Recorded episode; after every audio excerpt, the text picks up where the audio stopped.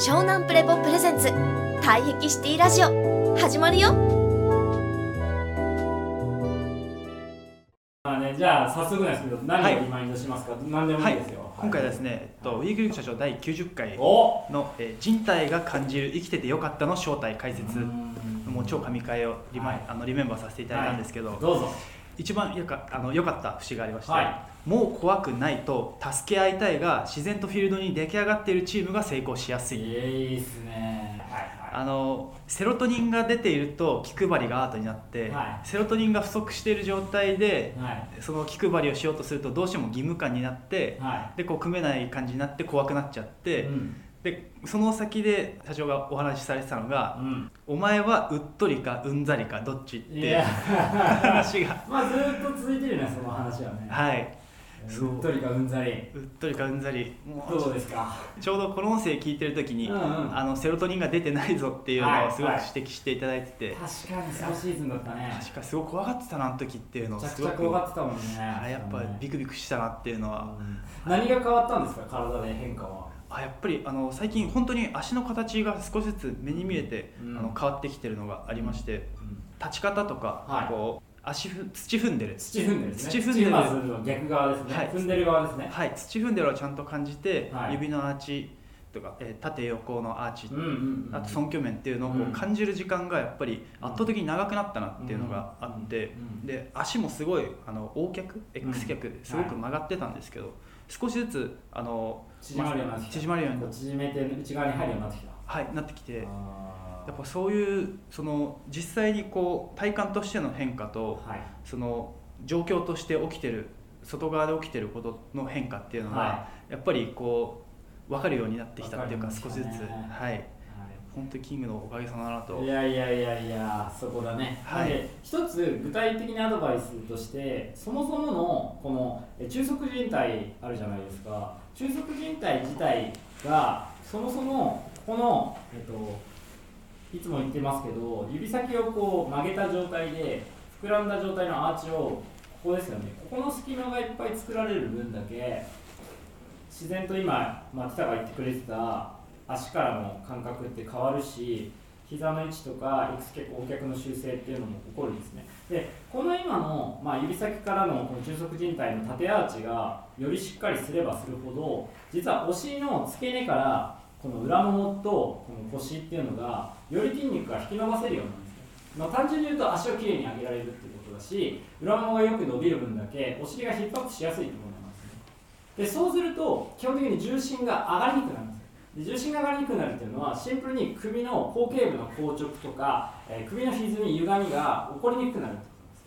とです。そうすると首の過緊張や肩の過緊張が静まってくる分だけ、えーまあ不安症とかノイローゼ気味とか発達障害のよりひどいような症状が出ることが要は少なくなるんですね。で結構生きづらさの、まあ、一番のボトルネックとなってるのはやっぱほぼほぼ首っていうのがまず現代はあるんだよね。目の使いすぎもそもそもあるから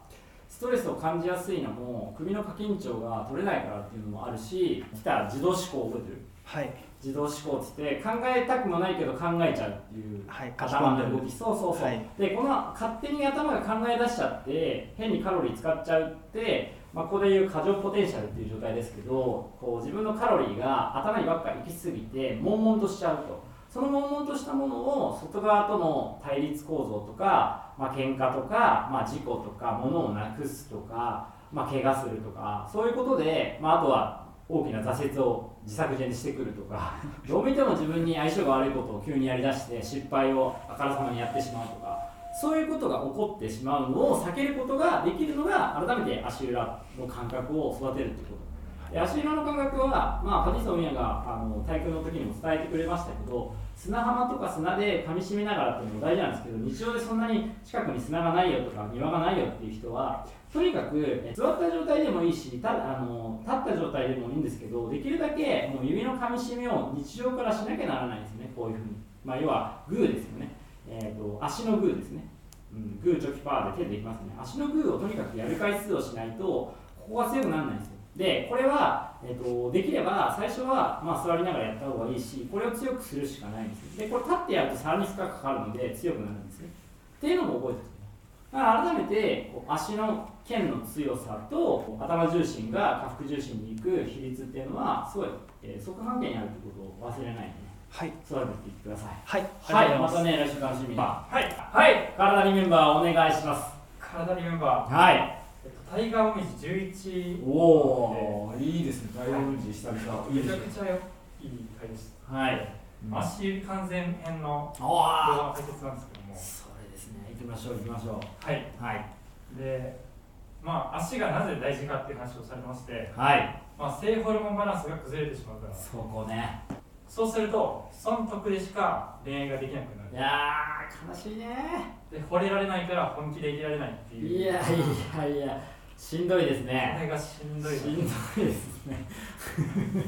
とてもしんどいですね。いやでも本当にこの性ホルモンバランスの問題はとても大きくてまあこの骨盤体壁の骨盤の骨キャラの方々まあくるみ型とクリセン型と言われてるんですけど骨キャラ診断でクリセンとくるみにこう付随される方っていうのはやはりこう種族保存といいまして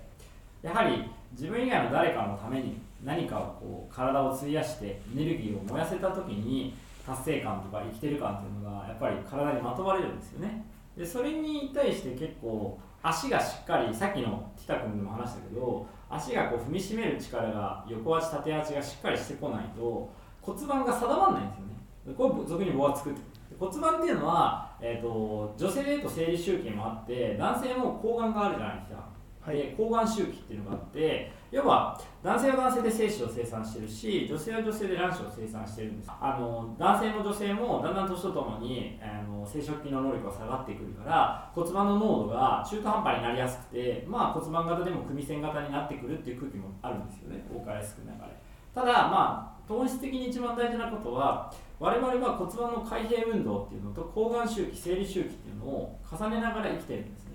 でこれが、えっと、腸内細菌と、えー大腸小腸などの、えー腸内の、えーこう状態っていうお腹の具合とそれに付随する脳の反応っていうので、まあ、脳の状態っていうのが必ずし連動してるってことですね。でこれがどういうことかっていうと三端伝論なんですよ。今日の東洋今のは西洋医学の話だけど東洋医学でいうと三丹田のお話いや下丹田中丹田上丹田っていうのが実はこのへその下の大腸小腸って言われるのと胃袋って言われるものと頭だよね大脳って言われるものが連動しているっていうんですだからなぜそれを実は支えてるのは首首じゃないんですよね。首を実は支えてるのは足なんです。先ほど来たの話もしたけど足がしっかりしてくると首の後頸部の緊張がデフォルトがすごい下がる。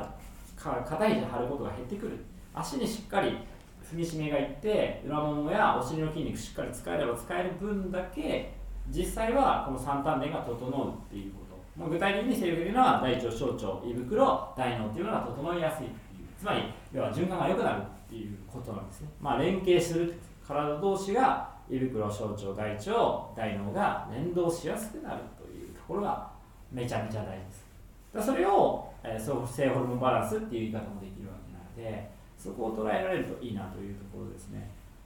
はい岩君お願いします。はい。はい。あれだです。この一番最初にはい。足は人生の根っこであるって言われてるんですけど。いやーいいですね。はい、まさに本当に土台がしっかりしないとうん。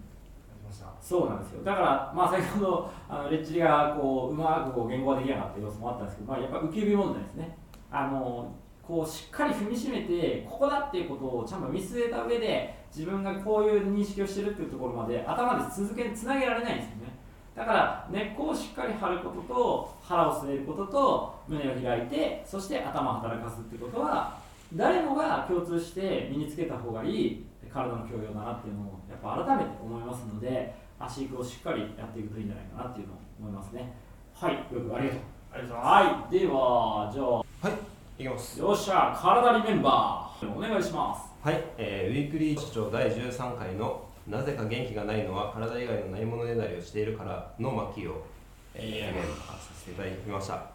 もう前半のところですん。が、えー、全ての体にはマスタリーロードがあるのにそれを感じられないのは、うん。自分の体への理解が浅いゆえにうん。自分がマスターコースを歩んでいると思えない。っはい。ていうところで、はい。まず最初に話されていたのは、まあ、自分の体を甘く見るなというところで、うん。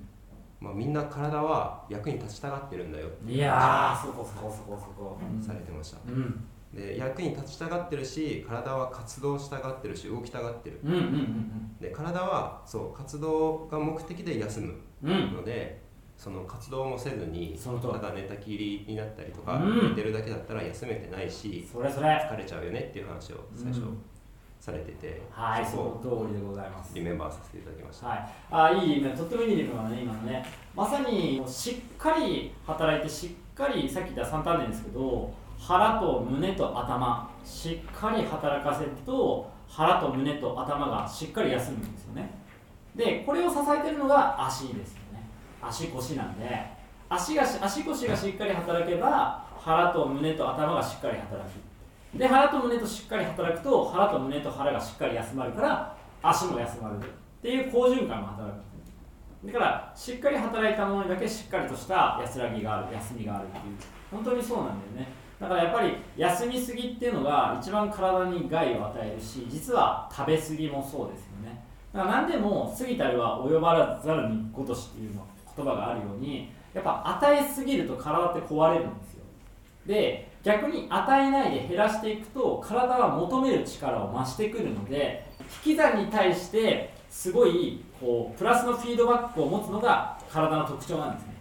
だけど足し算にはすごいマイナスのフィードバックが働きやすいんですね。例えばだからもう本当に糖分を取りすぎればすぐに、まあ、口内炎できたりとか吹き出物できたり誰でも経験あるでしょ。本当にそうなんですね。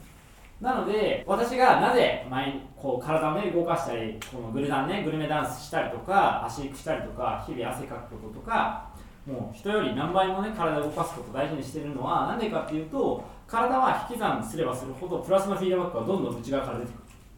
だけど今過剰栄養社会だし過剰休憩社会です、まあ、つまり動かないんですね。頭は働かしてるけど視覚は働かしてるけど。でも先ほどのね話もそうだけど足を動かした方が頭のよく働くから本当に頭脳労働者の人ほどやっぱり足育てた方がいいしたくさんグルダンした方がいいし、まあ、胃袋型でさあの左右型で食べるの好きな方であればあるほど逆にめちゃくちゃ動いて食べてお酒飲んだ方がめちゃくちゃ美味しいですかね。あのもっと喜びが深いっていうもうなんか逆へ逆へなんですね。本当に美味しいものでも毎日毎日動かないで食べるとすぐに飽きますからね。どんなにあの美味しいと言われるものでも、うん、だけどちゃんとお腹減らしてちゃんと汗かけば本当そこらにある発泡酒も美味しいし なんてことないあのなんだろうこう焼肉でも美味しいしなんてことないご飯でも本当に喜びに変わるっていうのもね本当シンプルなんですけどこのねあの教養を持つだけで全然休み方働き方変わりますのでぜひ活かしてください。はい。湘南プレボプレゼンツ退役シティラジオ。ご視聴ありがとうございました。続きは湘南プレボで検索してね。バイビー。